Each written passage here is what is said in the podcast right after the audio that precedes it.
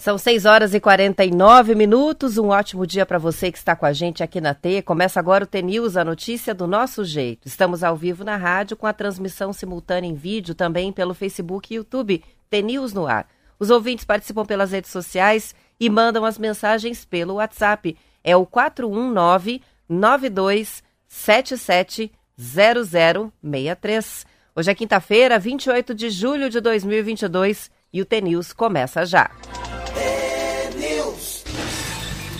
Hoje estamos sem o Marcelo Almeida, estamos apenas eu e o Marquinhos Souto aqui no estúdio. Amanhã o Marcelo estará de volta ao vivo, trazendo conto e também participando com os comentários aqui no T-News. Para manter a tradição, como é que a gente começa? Com o Almaté gravado. Almaté!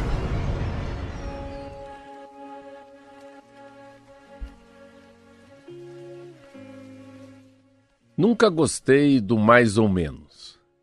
O morno nunca me satisfaz. Nunca me contentei com sentimentos rasos. Os molhos insossos não agradam o meu paladar. Os textos sem alma não me tocam, por mais que as palavras sejam bonitas. Eu não sei ser metade. Eu não aceito migalhas nem da vida nem de ninguém. Eu quero tudo e tudo que quero, quero com vontade. Quero com ânimo, com emoção, com verdade, com tudo que há em mim. Há quem diga que viver com intensidade é perigoso. Talvez até seja. Até seja o mesmo, mas eu prefiro viver, sentindo o sangue pulsar em minhas veias, sentindo o vento do do desconhecido soprando forte, bagunçando meus cabelos, do que viver uma vida sem cor e sem sabor. Eu prefiro sofrer Sofrer as consequências da minha coragem do que pagar um preço alto por causa dos meus medos. Eu prefiro o risco, o risco do que o conformismo. Eu escolho viver. Escolho viver ao invés de só existir. Van de Luz. São 6 horas e 52 minutos. Lembrando que é um repeteco hoje do, do texto da Vangeluz lido na voz do Marcelo Almeida. Todos os quadros do Almatê estão lá no nosso canal no YouTube. Se você vai lá no YouTube T News no ar, encontra a playlist Almatê e pode compartilhar ah, os textos da Vangeluz na voz de Marcelo Almeida. Vamos ver quem tá, já está com a gente participando aqui logo cedo. A Marielle de Capanema já está aqui no WhatsApp. O Marcelo Alves de Ponta Grossa. Vamos uma chamada aqui no YouTube. O Rodrigo Ruiz, de Apucarana, já escreve pra gente, desejando muitíssimo bom dia aos ouvintes assíduos do TNews, que nem ele. Tá aqui com a gente o Geraldo Zampiroli, ele que é de Colorado, participa todos os dias. O Enesilmo de Piraju, que participa também pelo YouTube. E a Maria Umbelino, olha lá, também estou aqui, pessoal chegando para acompanhar o programa. Daqui a pouco eu vou registrando mais participações. Vamos falar rapidamente do futebol antes da gente ir para a previsão do tempo. Hoje o São Paulo recebe o América Mineiro às 20 horas para a primeira partida das quartas de final da Copa do Brasil.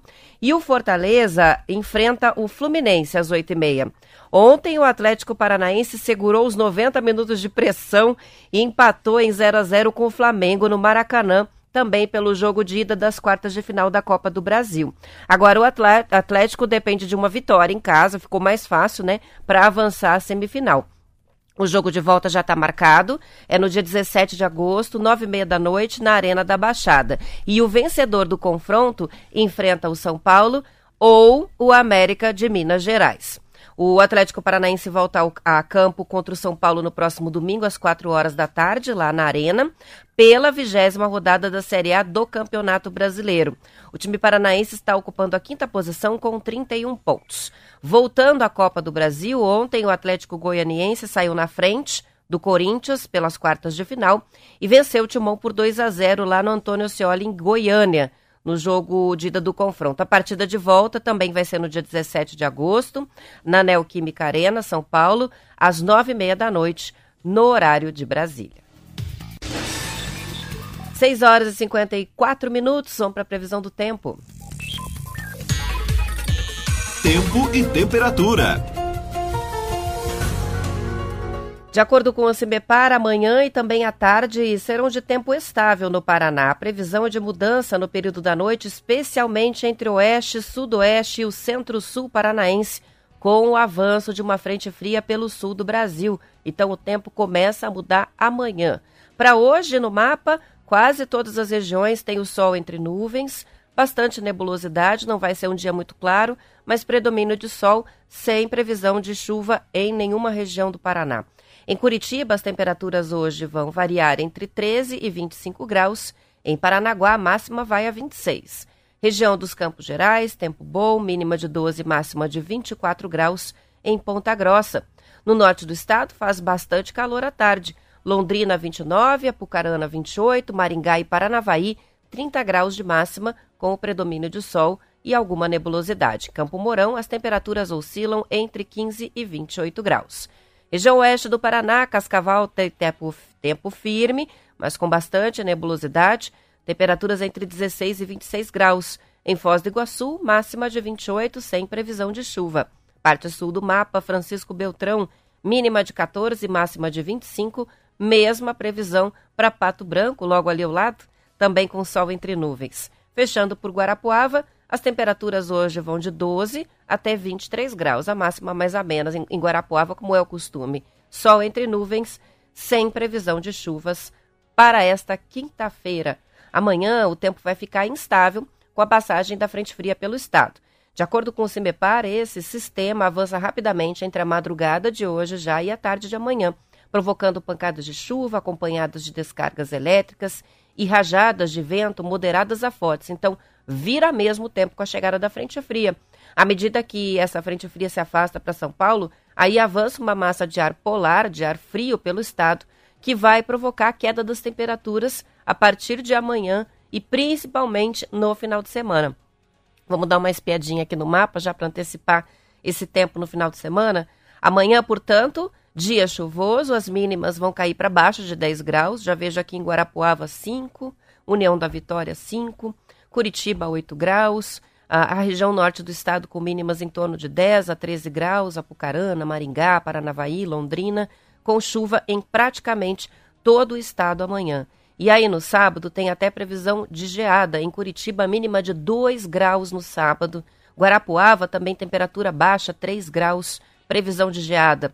No restante do mapa, a gente vê um sábado de sol e frio mas com as temperaturas subindo em algumas regiões, principalmente no norte, as temperaturas máximas vão passar de 20 graus no sábado, apesar da manhã fria. Em Curitiba, por exemplo, a região dos Campos Gerais, aí não. A mínima vai ser de 2 na capital, 13 em Ponta Grossa, e a máxima no sábado não vai passar dos 16 graus nas duas regiões. Litoral, máxima de 18 graus, de acordo com o CEMEPAR. Frio que chega forte no sábado. Ah, no domingo perde um pouco de força, mas ainda vai ser um dia frio.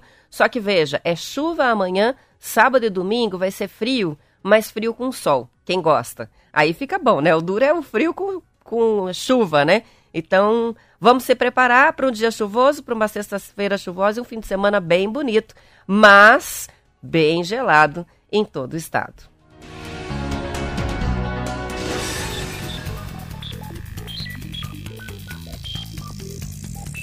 Romildo Júnior está participando com a gente pelo WhatsApp, Cascavel sempre na audiência, Sueli de Capanema também já está por aqui, quem chega agora é o Sinésio, tem participação também uh, do Coxinha de Marialva, será que o Coxinha de Marialva é Coxa Branca mesmo é só o apelido dele? Escreve para a gente para contar. Também está aqui participando a Suzana de Voz do Iguaçu, diz tudo que um sonho precisa para ser realizado. É alguém que acredite que ele possa ser realizado.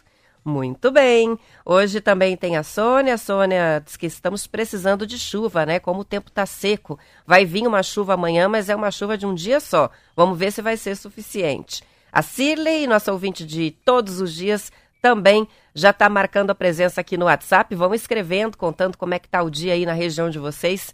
E eu vou registrando aqui. Bom, para as notícias, o Ministério Público do Paraná apresentou denúncia contra dois homens investigados por participação naquela tentativa de mega assalto a uma transportadora de valores de Maringá em abril deste ano, que foi notícia aí no Brasil inteiro. Segundo o portal G1 Paraná, o ataque, que seguiu o padrão conhecido como Novo Cangaço, terminou com um policial militar morto. A denúncia criminal do MP foi apresentada ontem contra Anderson Parra Pereira e Sidney Alves Pinto. Se a denúncia for recebida pela Justiça, eles vão responder processo pelos crimes de latrocínio, que é o roubo seguido de morte ou tentativa, né? Porte de armas de uso restrito, sequestro de oito pessoas que foram usadas como escudo humano nessa ação, cinco incêndios e dano ao patrimônio público. Para quem não se lembra, eles incendiaram vários veículos, bloquearam saídas da cidade, saída de quartel da Polícia Militar. Bom, caso eles sejam condenados por todos os crimes denunciados pelo Ministério Público, esses dois investigados podem pegar pena de até 53 anos, segundo o Ministério Público. Na noite do dia 17 de abril, foram pelo menos 20 criminosos, então falta muita gente ainda a ser presa e identificada nessa situação aí. É, eles atacaram a sede do 16º Batalhão da PM com tiros, atearam fogo na, nos veículos na frente do quartel. Na ação, um policial foi atingido com disparo na cabeça, foi hospitalizado e acabou morrendo depois. O alvo dos assaltantes era uma transportadora de valores. Eles chegaram a entrar no prédio da empresa, mas, de acordo com a polícia, não conseguiram chegar até o cofre e fugiram sem levar nenhum dinheiro.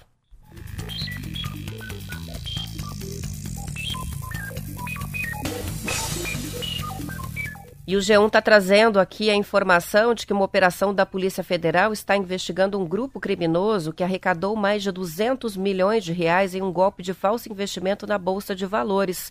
Os mandados de busca e apreensão estão sendo cumpridos agora de manhã no Paraná e também no estado de São Paulo. Segundo as investigações, o grupo prometia investimentos com lucro acima do mercado. Apesar disso, os valores entregues pelas vítimas não eram totalmente aplicados e aí resultavam, lógico, em prejuízos. A PF contabilizou milhares de vítimas nos estados do Paraná, Santa Catarina, em São Paulo e também no Rio de Janeiro. Os investimentos mínimos feitos eram de mil reais, mas há vítimas que investiram mais de um milhão de reais. A polícia informou que o grupo usava 22 empresas que não eram autorizadas pela Comissão de Valores Mobiliários. Os valores eram depositados e depois transferidos parcialmente para as contas dos membros do grupo. Além disso, o esquema contava com contratos de investimento coletivo em nome de empresa de fachada que não tinha registro na CVM e sem garantias. Com o passar do tempo, os suspeitos não conseguiram mais honrar com os lucros prometidos e a investigação aponta que o responsável pelo grupo chegou a afirmar às vítimas que iria migrar os investimentos na bolsa para um banco digital para fazer os pagamentos. As investigações começaram em 2021 quando a polícia identificou filiais, filiais dessas supostas empresas que faziam os investimentos na Bolsa em cidades da região da fronteira. Eles citam aqui no G1 Moarama, Douradina e também Guaíra. Os líderes do grupo ostentavam veículos de luxo incompatíveis com a renda declarada por eles, e daí que veio a suspeita. Muito comum, é quase um clássico, né? É, quando há um tipo de desvio grande assim, em que os envolvidos no esquema ficam ricos, começam a comprar veículos caros e ostentar um padrão de vida que chama atenção. E aí cai, né? A Operação Traders é comandada pela Delegacia da Polícia Federal de Guaíra. Ao todo, a Justiça expediu 17 mandados de busca e apreensão. Eles já estão cumprindo esses mandados em Umuarama, Guaíra, Douradina, Foz do Iguaçu, Curitiba e Tabuão da Serra, no estado de São Paulo. A gente tem ouvinte de lá. A Justiça também determinou o sequestro de automóveis, imóveis e de criptoativos. Os suspeitos podem responder pelos crimes contra o sistema financeiro nacional, contra o mercado de capitais, a economia popular, é, organização criminosa e também lavagem de dinheiro.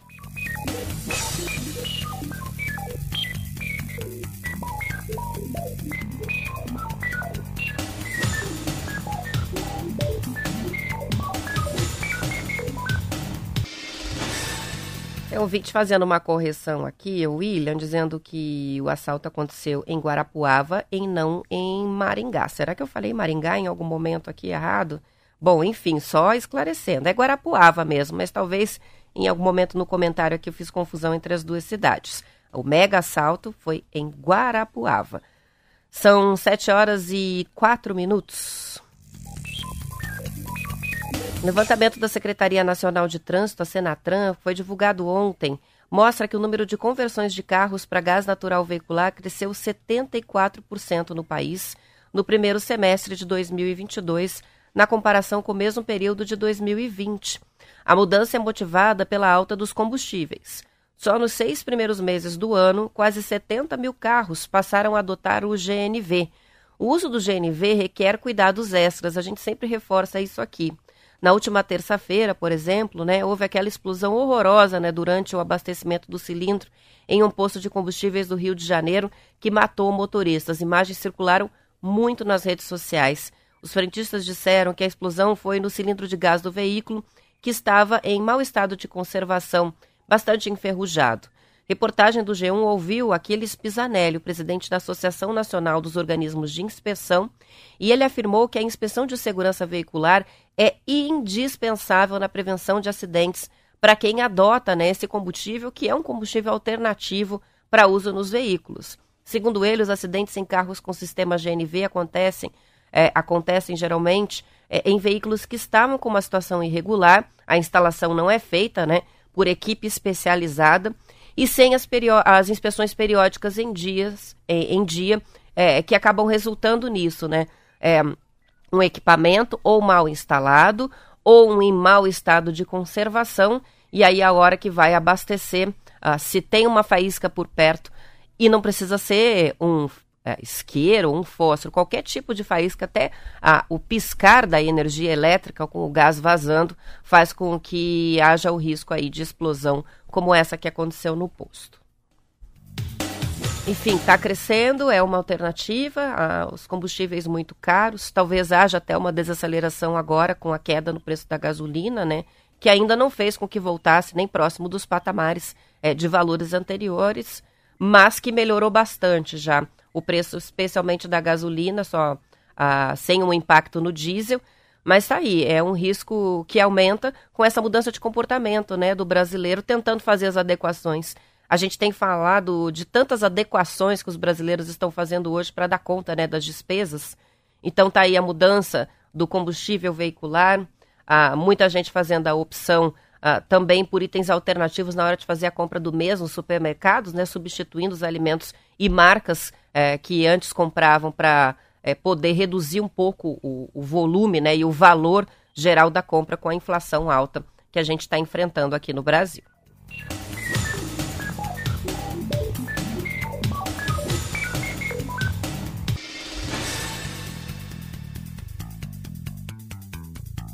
Eu registrei a participação do Coxinha de Marialva e de Será que é Coxa Branca? Ele está escrevendo para dizer assim: ó, herdei esse apelido quando garoto eu vendia coxinha nas ruas da cidade de Marialva e por isso que o apelido ficou. Mas de sou palmeirense.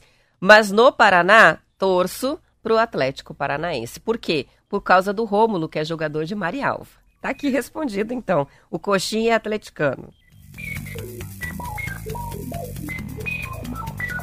Carlos Augusto hoje está em Medianeira, escreveu para a gente para dizer que hoje está bem calor por lá. Tirou um print aqui, está acompanhando a nossa transmissão em vídeo. O Titito de Campo Largo também está participando pelo WhatsApp.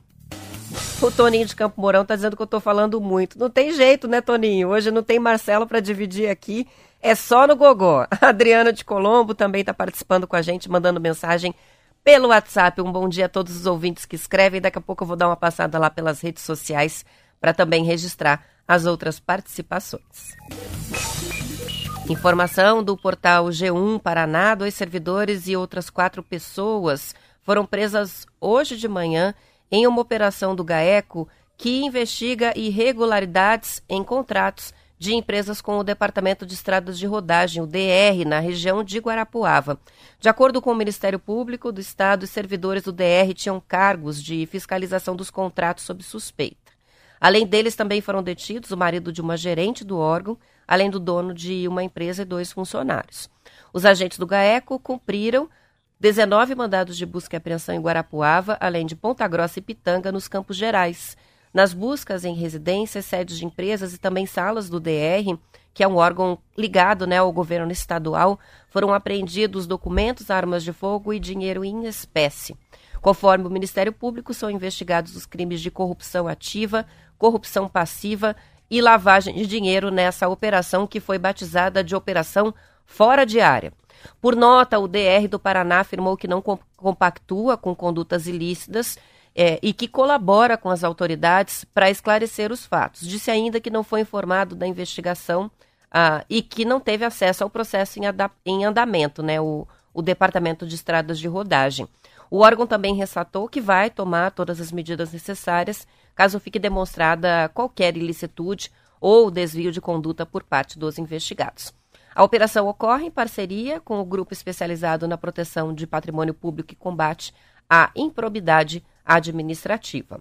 Segundo o GAECO, esse grupo criminoso atuava em contratos de duplicação e outros serviços prestados ao DR.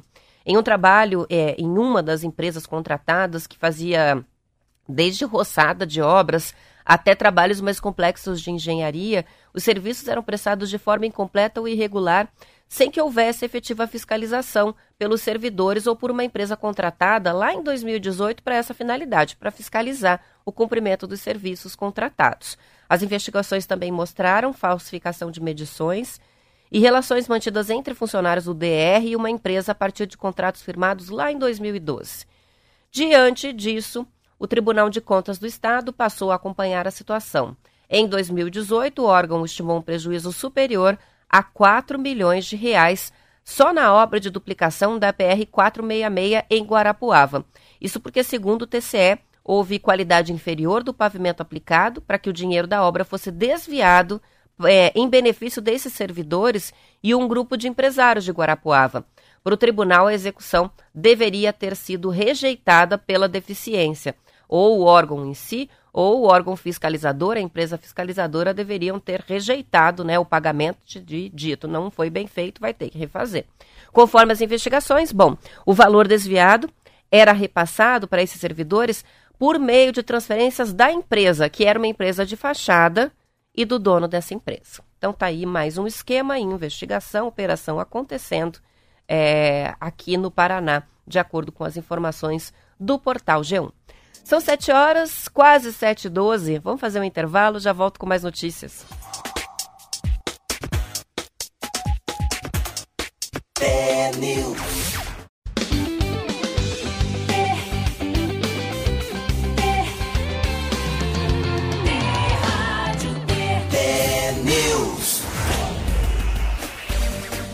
São 7 horas e 15 minutos. Vamos aos registros de mais participações antes de partir para as notícias. O Preto de Londres está nos ouvindo de Andover, na Inglaterra, neste momento. José Sirineu Machado de Campo Mourão está com a gente também. O Fabiano está bravo aqui com o empate do Atlético contra o Flamengo. Diz que o Flamengo amassou o Atlético ontem, mas a bola não entrou de jeito nenhum. Eu não assisti o jogo, Fabiano. Estava muito tarde para assistir o jogo, mas já li os comentários cedo. E os comentários estavam nesse sentido mesmo, de que o Bento salvou o Atlético ontem de tudo quanto é jeito. O Flamengo é, atacou bastante, é, tentou finalizar muitas vezes, mas não teve jeito não, inclusive com vários gols perdidos pelo Gabigol por causa do Bento.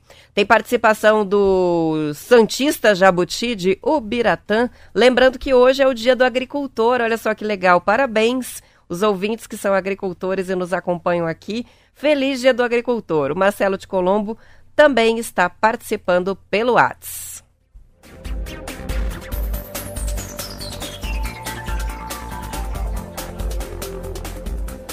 Dois novos estudos publicados na revista científica Science nesta semana apontam o mercado de Wuhan, na cidade de Wuhan, na China, como o epicentro mesmo da pandemia de Covid-19.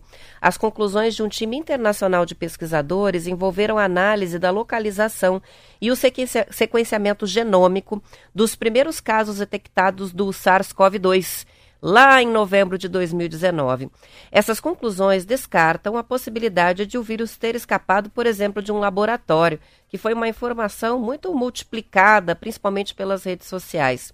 Em comunicado americano, Christian Anderson, que é professor eh, americano de imunologia e microbiologia, disse que análises das evidências disponíveis sugerem claramente que a pandemia surgiu de infecções em humanos contaminados por animais à venda no mercado atacadista de frutos do mar de Wuhan, lá em novembro de 2019.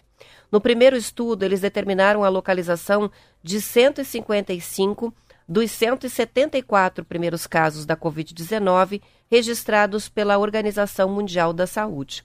Ah, lá, no, lá em 2019, a análise mostrou que os casos se agruparam em torno desse mercado, enquanto apenas os diagnósticos posteriores se disseminaram pela cidade chinesa, que tem 11 milhões de habitantes.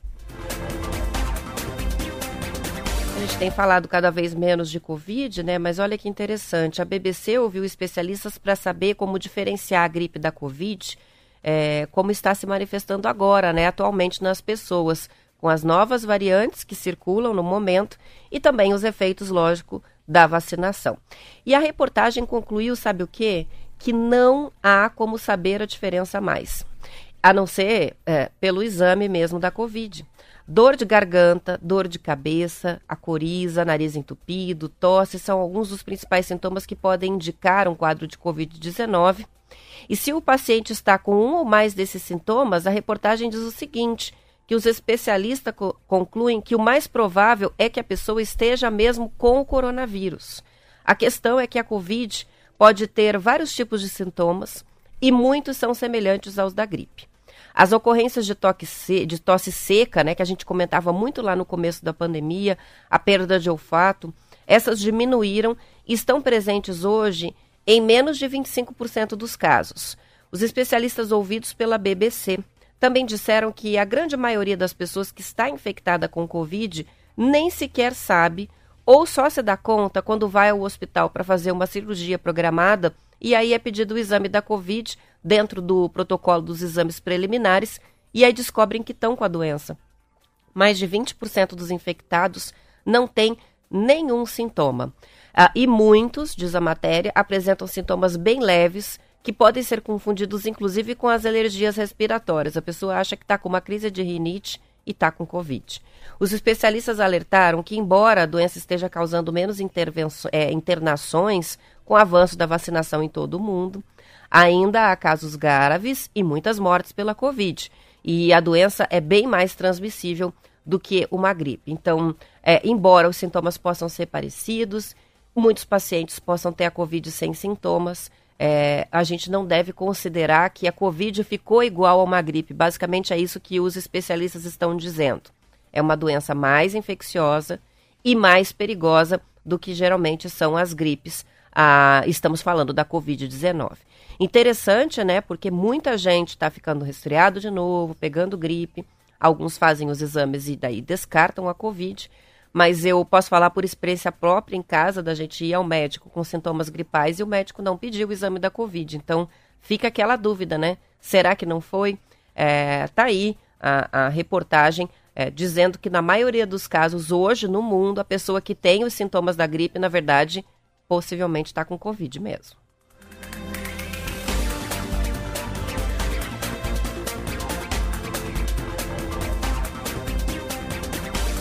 Um levantamento que analisou dados de consumo identificou uma piora na qualidade das refeições dos brasileiros entre o primeiro semestre do ano passado e o primeiro semestre deste ano. As pessoas estão consumindo mais biscoitos e mais salgadinhos, menos verduras, legumes e frutas.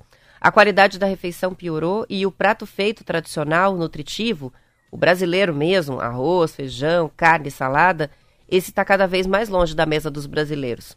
A pesquisa da Horus Inteligência de Mercado analisou 500 milhões de notas fiscais de varejo alimentar e revelou que os brasileiros estão comprando mais biscoitos, 8,4% de aumento. E esses itens hoje são mais de 22% do carrinho de compras.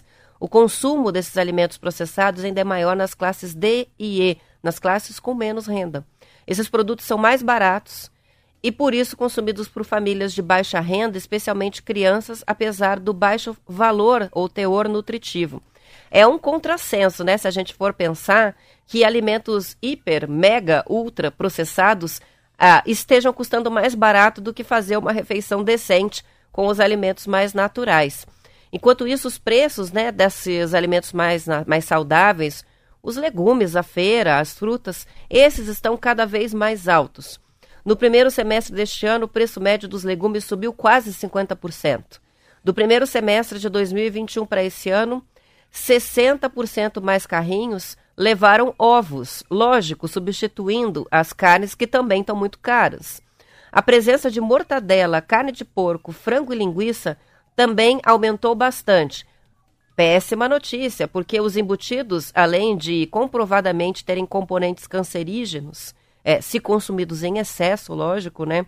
É, também são alimentos com muito teor de gordura, de sódio, enfim. Não é o ideal, né? Ouvida pela reportagem, com exceção do frango aqui substituindo a carne vermelha, né? Tô falando principalmente da mortadela e da linguiça, salsichas e tal. Ouvida pela reportagem do jornal hoje, a diretora de novos negócios da Horus, a Luísa Zacarias, afirmou que são dados alarmantes porque a população comprovadamente está fazendo uma substituição dos alimentos pensando, pensando em encher a barriga, mas perdendo muito em qualidade. Isso aí é um assunto para participação dos ouvintes, né? Como é que vocês estão fazendo para se virar aí com a inflação? Que itens estão substituindo em casa e de que maneira estão fazendo isso para evitar essa troca que não é uma, cota, uma troca justa, né? Trocar o alimento saudável, o nosso arroz, feijão e a proteína do dia a dia é por alimentos processados, mas que às vezes é o que resta. Manda a participação para cá. O WhatsApp é o 419 9277 0063. Vamos passar pelas transmissões em vídeo aqui no Facebook da Rádio T. Tá com a gente o Fábio, o Cris Marques, a Shirley também participando, o Gelson, o Antônio Oliveira, que assiste a gente lá de Peabiru, no Face do TNews. A gente tem participações chegando do Almari, da Bia Moraes, da Annelise, que é de Toledo, no Paraná, o Altair, que participa direto de Colombo, região metropolitana de Curitiba, o Francisco Pereira, o Zecas, que está participando de Nova Prata do Iguaçu, também participação de Cambará chegando aqui com o Francisco, a Pietra, que é de Curitiba, o Juliano também da capital, a Letícia, o Giovanni e o Rodrigo Cunha, todos participando pela transmissão em vídeo pelo Facebook. Lembrando que quem ainda não assistiu ao T-News, é, manda mensagem para o WhatsApp se está com dificuldade de encontrar a transmissão da live no YouTube eu já mando o link para você acompanhar também pela internet. Participação também que chega agora são as participações pela transmissão no Facebook, no YouTube. O Alexandre de Faxinal está com a gente aqui. O Luiz Henrique Padilha, Uh, também a participação do Marcos, que diz de, que ele é de Guarapuava, e diz que passaram a mão no Corinthians ontem. diz roubaram o Corinthians e a vontade de jogar. Tem mais corintiano aí para confirmar se foi assim mesmo? Tem a participação também do Danilo Tarsis, que é de Linhares, no Espírito Santo, ouvindo a gente tomando um cafezinho. A Laura Brizolo, Jair Miranda, Maria Umbelina também participando por aqui.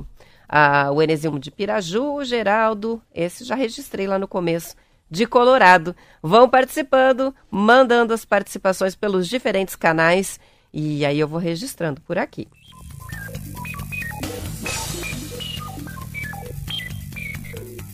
O Tribunal de Contas do Paraná emitiu uma nota técnica com uma sugestão para melhorar a arrecadação tributária dos municípios por meio do IPTU. A nota recomenda a revisão periódica da planta genérica de valores, que é a base usada para calcular o valor do IPTU e do Imposto sobre Transmissão de Bens, o ITBI. A planta genérica de valores é um instrumento legal no qual estão estabelecidos os valores do metro quadrado do terreno e de construção no município. No Paraná, o setor de auditorias do Tribunal de Contas demonstrou que o valor venal utilizado para apuração do IPTU pelas prefeituras corresponde, em média, a 30% do valor de mercado dos imóveis. Mas o mínimo recomendado pela portaria do antigo Ministério das Cidades é de 70%. Além disso, os valores atribuídos aos imóveis não refletem os preços praticados no mercado imobiliário Segundo o tribunal, 41 prefeituras foram auditadas por conta dessa defasagem e notificadas a atualizar a planta do IPTU. O relatório não divulga quais são essas 41 cidades. O órgão recomenda que em municípios com mais de 20 mil habitantes, a avaliação dos imóveis ocorra no máximo a cada quatro anos. para aqueles com população até 20 mil habitantes. Pode ser até de no máximo oito anos. A reportagem da Folha de Londrina cita o caso de Arapongas, que tem 124 mil habitantes e está há 16 anos sem revisar a planta genérica de valores. Em Londrina, foi feita uma atualização em 2017, depois de 16 anos de defasagem, que teve reflexo, lógico, nos carnês do imposto pagos pela população, mas lá de 2018.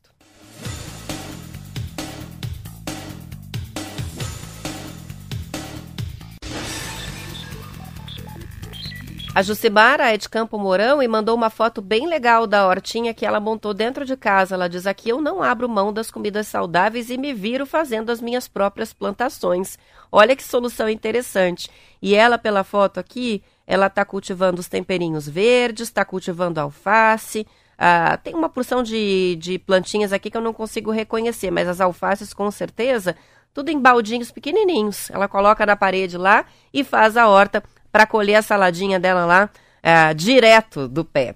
Tem participação é, do Vilmar de Campo Mourão, dizendo que por lá eles têm as feiras do produtor, que são ótimas opções para frutas, legumes e verduras com preços mais acessíveis. Ele diz que o supermercado tem que sempre procurar as melhores ofertas e é assim que o Vilmar está se virando aí com toda essa inflação. Tem também a participação do Borges, o Borges escreveu para gente para dizer que é, o frango é, é, um alimento saudável, diz digo para mim, e que a gente também deve considerar, né, na hora de fazer é, esse preparo para comer mais saudável, os agrotóxicos, né, e buscar é, os alimentos orgânicos, a, alentos do, do agro. Participa aqui o ouvinte com a gente. O Sérgio Munhoz de Açaí está parabenizando todos os agricultores pelo Dia do Agricultor, que é comemorado hoje.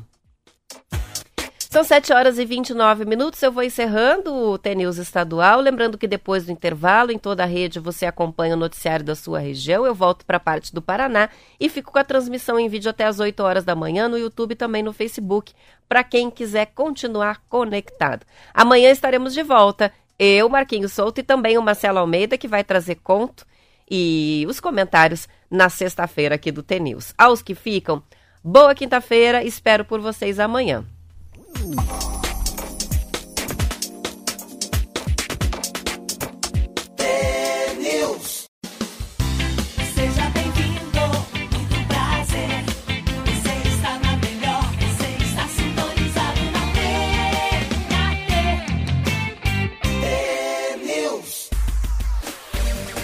São 7 horas e 31 minutos. A senadora Simone Tebet foi confirmada ontem pelo MDB como candidata à presidência da República, com um boicote de estados como Alagoas e Paraíba, que apoiam o ex-presidente Lula. A convenção não definiu o vice, que deve ser indicado pela Federação PSDB Cidadania. É, em uma pesquisa Datafolha divulgada ontem, feita apenas com eleitores jovens, a candidata do MDB aparece, curiosamente, com 1% das intenções de votos, atrás de André Janones do Avante. Ele tem 2%. O ex-presidente Lula, do PT, lidera essa disputa entre os adolescentes e jovens de até 29 anos em 12 capitais, com 51% das intenções de voto, contra 20% de Jair Bolsonaro e 12% de Ciro Gomes. Só reforçando, né, porque alguém pode pegar pela metade a informação e achar que eu estou falando de uma pesquisa ampla com todos os eleitores. Essa é uma pesquisa é, que foi feita exclusivamente com eleitores jovens, com eleitores adolescentes até a faixa de 29 anos. E aí o resultado, lógico, não é idêntico ao resultado com a amostragem mais ampla. Mas é curioso, porque o André Janones do Avante é um candidato que até pouco tempo poucas pessoas tinham ouvido falar. E agora ele consegue um percentual que chama atenção aqui, passando à frente uh, da senadora Timone, Simone Tebet, ao menos nesse levantamento é, da, divulgado pela Folha de São Paulo, feito pelo Instituto Datafolha. Um candidato até então meio anônimo, né? Ele é deputado federal de Minas Gerais, é uma pessoa conhecida em outro estado, mas não muito aqui. E que agora começa a fazer alguma diferença ali nas pesquisas. São 7 horas e 33 minutos. Informação também da Folha de São Paulo. No último dia, como presidente do Superior Tribunal Militar, o general do Exército Luiz Carlos Gomes Matos afirmou ontem que a condução das eleições é de responsabilidade da Justiça Eleitoral e não das Forças Armadas. A fala dele foi o seguinte: ele diz a Justiça Eleitoral é responsável pelo funcionamento real daquilo, das eleições. E a missão do Exército é diferente. Não temos que nos envolver em nada. Temos que garantir que o processo seja legítimo. Essa é a missão das Forças Armadas, afirmou né, ele aos jornalistas depois da cerimônia de despedida, que foi na sede do Superior Tribunal Militar. Matos deixa o tribunal devido à aposentadoria compulsória, ele completou 75 anos, que é a idade máxima ah, para ocupar esse cargo. Ele também deixa o serviço ativo do Exército. No lugar dele, o general do Exército Luiz Mário de Barros Góes é quem assume a presidência do STM. Na cerimônia de despedida estavam presentes o ex-ministro-chefe da Casa Civil, Walter Braga Neto, que é o candidato a vice na chapa do presidente Jair Bolsonaro, candidato à reeleição. Também estava o ministro Luiz Eduardo Ramos, da Secretaria-Geral da Presidência. Ambos são generais da reserva. O general Matos entrou no STM em outubro de 2011 e se tornou presidente da corte em março de 2021. Desde o começo do ano, diz a Folha de São Paulo, militares e o Tribunal Superior Eleitoral entraram em uma crise, atiçada por manifestações do próprio presidente Bolsonaro que, sem apresentar provas, tem colocado em dúvida a segurança das urnas eletrônicas. Em maio, a Corte Eleitoral rejeitou as sugestões dos militares para alterar o processo eleitoral deste ano.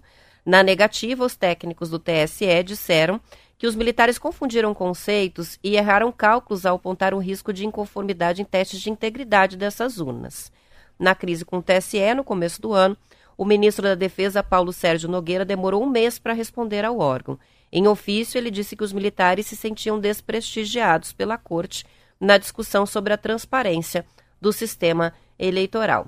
E agora tem aí, portanto, a fala, o posicionamento do presidente do Tribunal Militar antes de deixar o cargo, reforçando que entende que Forças Armadas não devem se envolver eh, nas eleições, apenas ah, no que cabe às Forças Armadas mesmo, que é garantir né, a segurança do processo eleitoral.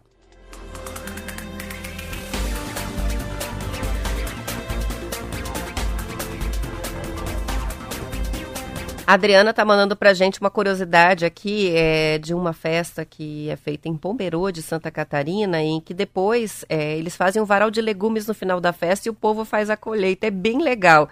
Ah, quem quiser ver a foto, manda mensagem que eu vou encaminhar, porque eu achei muito curioso. Tá lá o pessoal sentadão na festa que pelo jeito também tem atrações gastronômicas, e fica o teto inteirinho com varal de legumes pendurados, legumes fresquinhos, bem coloridos, alguns dentro de sacolinhas, outros pendurados é, sem precisar da embalagem ali.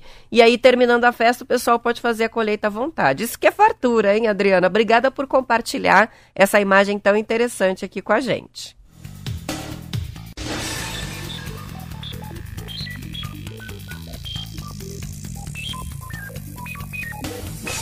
A Silvia, é, de Ponta Grossa, escreveu aqui na transmissão da live no YouTube que sobre as refeições, ela diz: Eu como moro só, dou preferência para fazer as refeições na empresa, que é mais variada e aí economizo. Muita gente faz assim também, né? Os estudantes universitários que fazem as refeições nos restaurantes universitários, né? No RU, quando é o caso de universidades federais, universidades públicas, e que têm a oportunidade de comer e fazer as refeições no trabalho, agora é a hora. Além de economizar, tem uma variedade, né, de saladas, tudo que em casa para a gente fazer tem que comprar muita quantidade. E para quem mora sozinho, realmente é, acaba sobrando, né?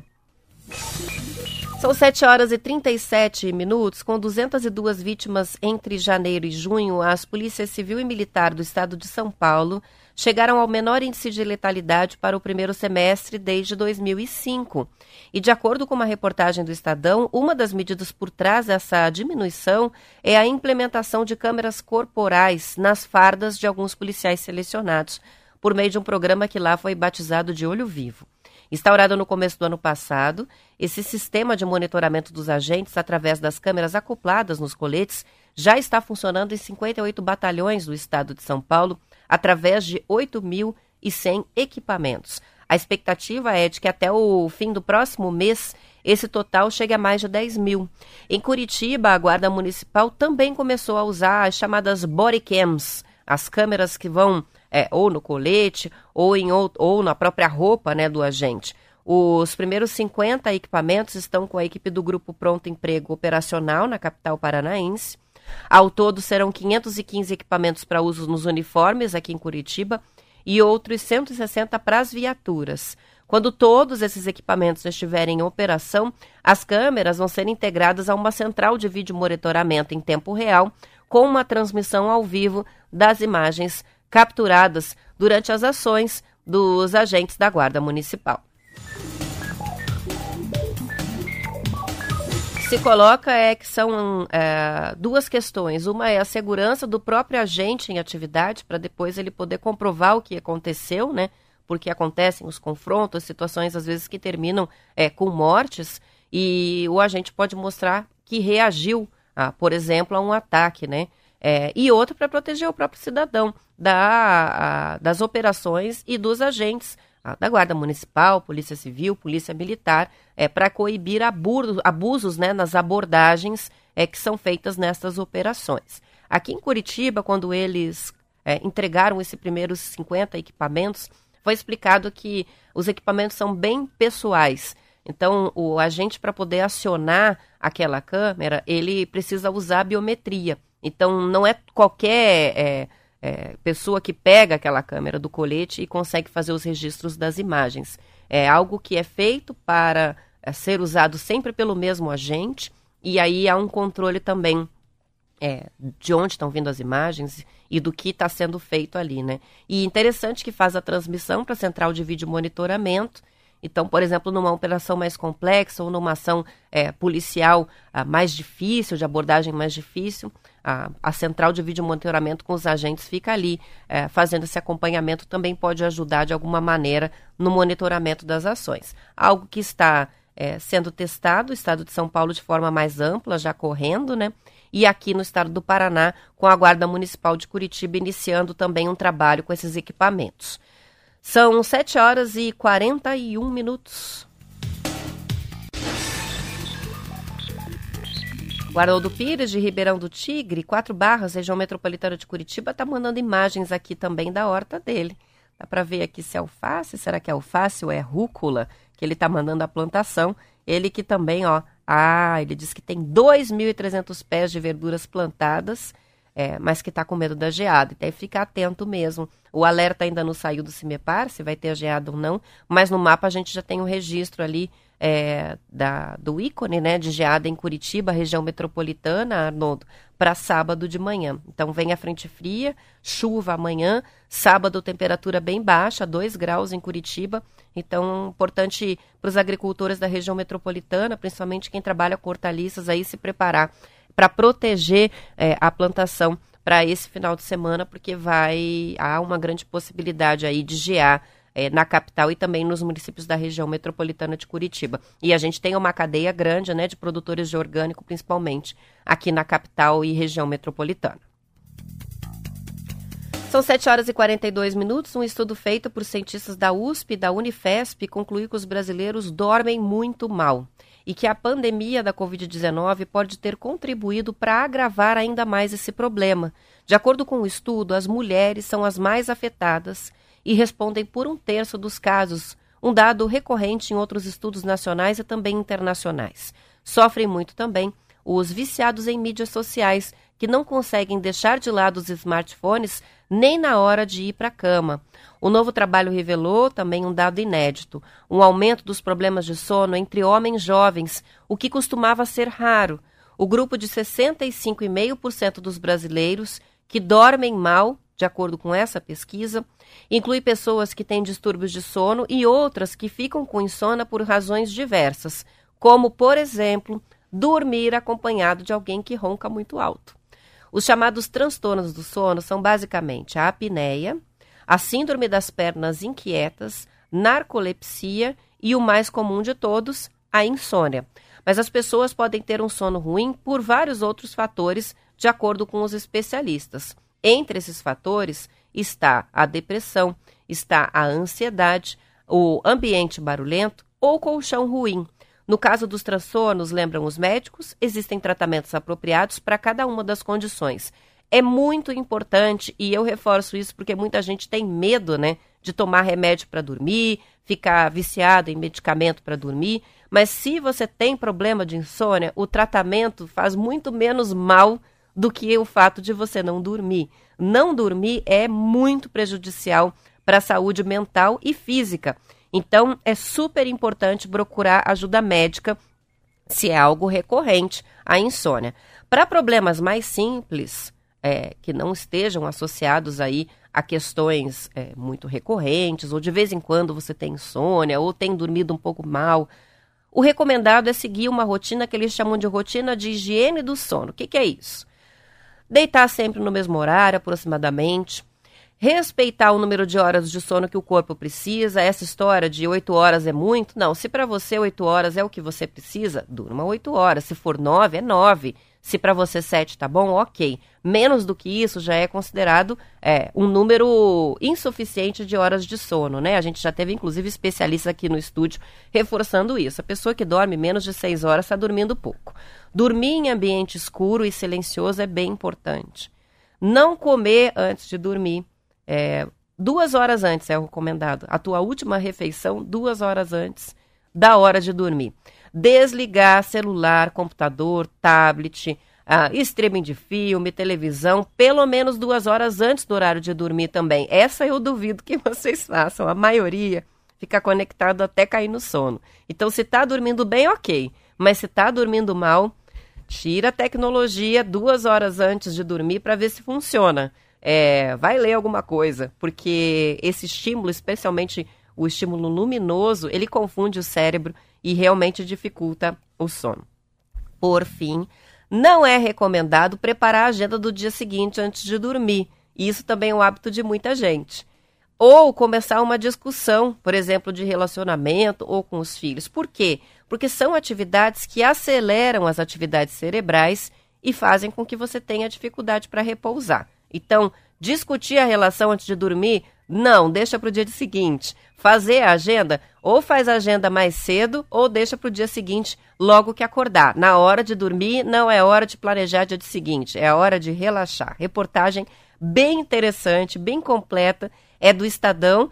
E como sempre, quem quiser link para ler essa reportagem, está com sono ruim, tem problema de insônia ou alguém aí na tua casa não está dormindo bem, Pode mandar a mensagem aqui no WhatsApp que a gente envia o link para você ter a reportagem, poder compartilhar a reportagem que é do Caderno de Saúde do Estado de São Paulo.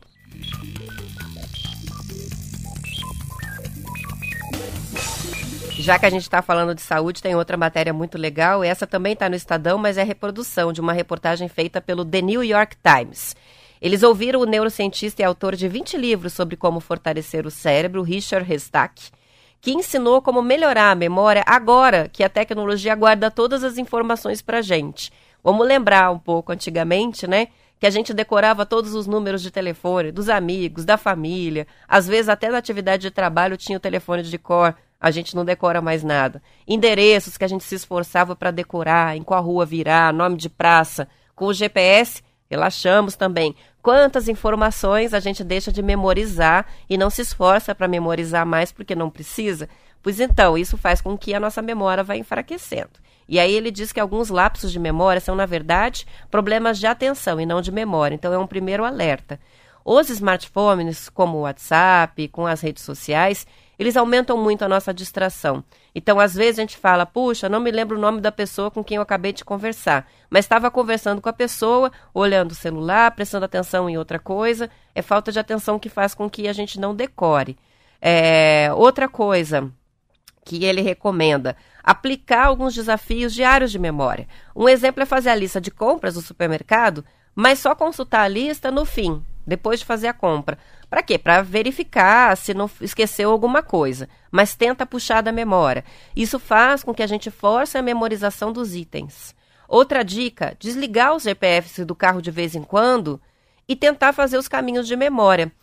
ele, esse especialista, e é uma reportagem muito interessante, ele coloca que é, há uma perda de memória muito acentuada nas pessoas que confiam totalmente no GPS E eu sou um exemplo disso.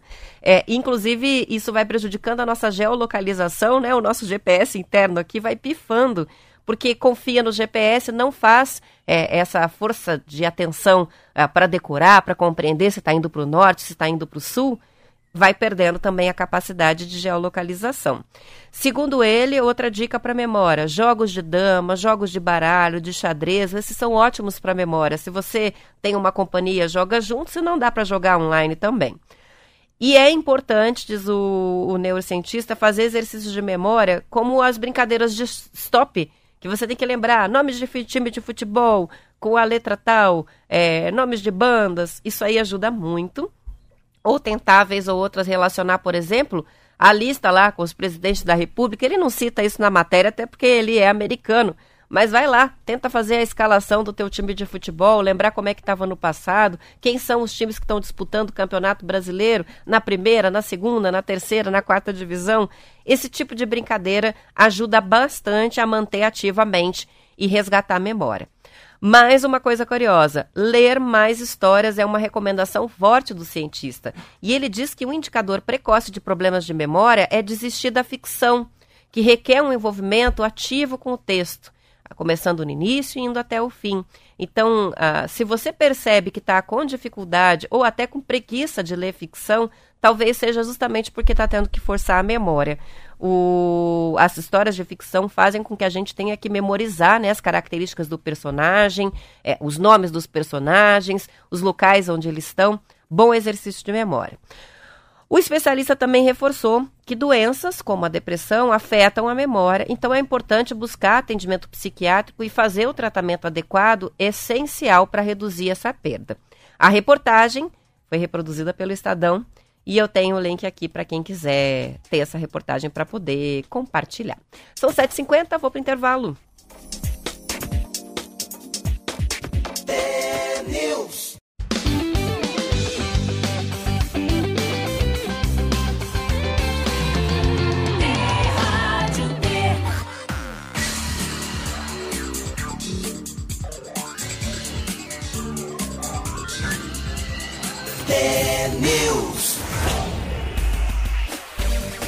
São 7 horas e 52 minutos. O Luiz está escrevendo para gente na transmissão aqui do Facebook que o Corinthians foi roubado até dizer chega, diz ele. Muitos erros da habitagem ontem na partida válida pela Copa do Brasil. Está registrado o protesto do torcedor aqui.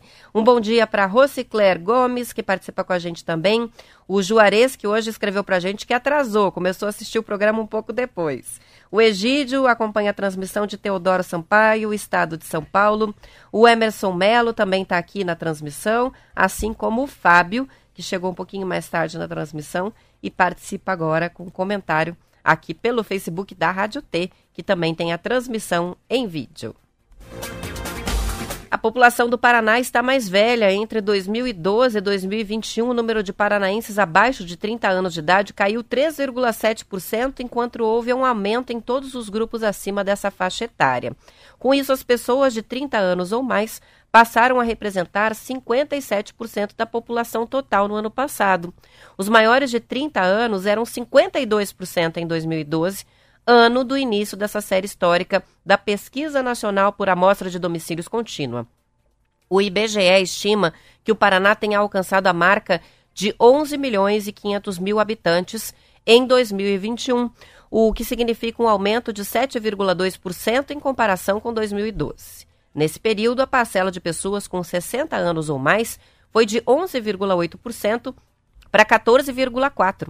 Esse em números absolutos, esse grupo etário passou de 1,28 milhão para 1,66 milhão. Analista da pesquisa, o Gustavo Fontes explica que as estimativas de sexo e idade ainda não incorporam os efeitos da pandemia, com a queda no número de nascimentos e o aumento das mortes. Como resultado do censo 2022, esses parâmetros vão ser atualizados. A coleta do censo começa no dia 1 de agosto e a reportagem que eu li é do portal Bem Paraná. O calor que vem fazendo em Curitiba durante o dia, em pleno inverno, chama a atenção por não se encaixar nas médias históricas do mês de julho. A gente tem é, dias repetida, repetidamente, dias muito quentes à tarde aqui em Curitiba nas últimas semanas e manhãs frias, né? 8 graus, 10 graus, mas aí vai a 24, 25, 26 graus à tarde. Neste ano, a temperatura média mensal até 25 de julho foi de 17 graus, 2 graus acima da média dos últimos 20 anos. A única vez em que em Curitiba registrou uma média quase tão alta nas duas últimas décadas foi lá em 2018, com a temperatura média de 16,8 graus. Neste mês, o padrão está sendo de noites frescas e aquecimento durante o dia. Segundo o CIMEPAR, hoje ainda vai ser um dia com temperatura máxima, chegando a 25 graus, mas, como eu falei lá no começo do programa, a partir de amanhã a temperatura volta a baixar com a chegada da frente fria. Outra particularidade deste mês de julho, segundo o CIMEPAR, é que até agora houve apenas dois dias de chuva na capital paranaense. Isso resultou em quase 18 litros de água por metro quadrado. A média em julho costuma ser de 90 milímetros. Situação parecida está sendo registrada na cidade de São Paulo. Lá a média da temperatura máxima normalmente seria 23 graus e esse ano está em 26. No último fim de semana e na segunda-feira agora, a máxima em São Paulo chegou a 27 graus, uma temperatura atípica para o mês. Em São Paulo, também a temperatura vai baixar a partir de amanhã com a chegada da frente fria. De hoje até o próximo domingo, uma série de eventos vai comemorar a cultura ucraniana em Curitiba, organizado pelo folclore ucraniano Barvinok. O evento nasceu em 2015 como uma forma de manifestar e manter a cultura ucraniana bem viva aqui na capital. Realizado a cada dois anos, esse evento deveria ter acontecido em 2021, mas foi transferido para 2022 por causa das restrições da pandemia. Nesta edição, eles vão celebrar 100 anos da Sociedade Ucraniana do Brasil, que busca preservar as tradições do país de origem. Os ucranianos que sofrem há cinco meses né, com a invasão russa também serão lembrados durante o evento. Hoje, a Cinemateca de Curitiba faz a exibição gratuita do filme Ivan, De Volta ao Passado, do diretor Guto Pasco. A obra conta a história de Ivan, imigrante fugido da Segunda Guerra Mundial, que após muitos anos retorna para a terra natal, reencontra a família e relembra tudo o que viveu. A Casa da Memória também estará aberta ao público, apresentando um extenso acervo sobre a imigração ucraniana no Brasil. A maior parte da programação desse festival acontece no Memorial de Curitiba, que no fim de semana vai receber apresentações de grupos folclóricos do Canadá, da Argentina e Paraguai, além de cidades do Paraná e Santa Catarina. Todos os espetáculos são abertos ao público. As informações estão no jornal Tribuna do Paraná e quem quiser link para conferir a programação, manda uma mensagem no, no WhatsApp que a gente envia o link na sequência.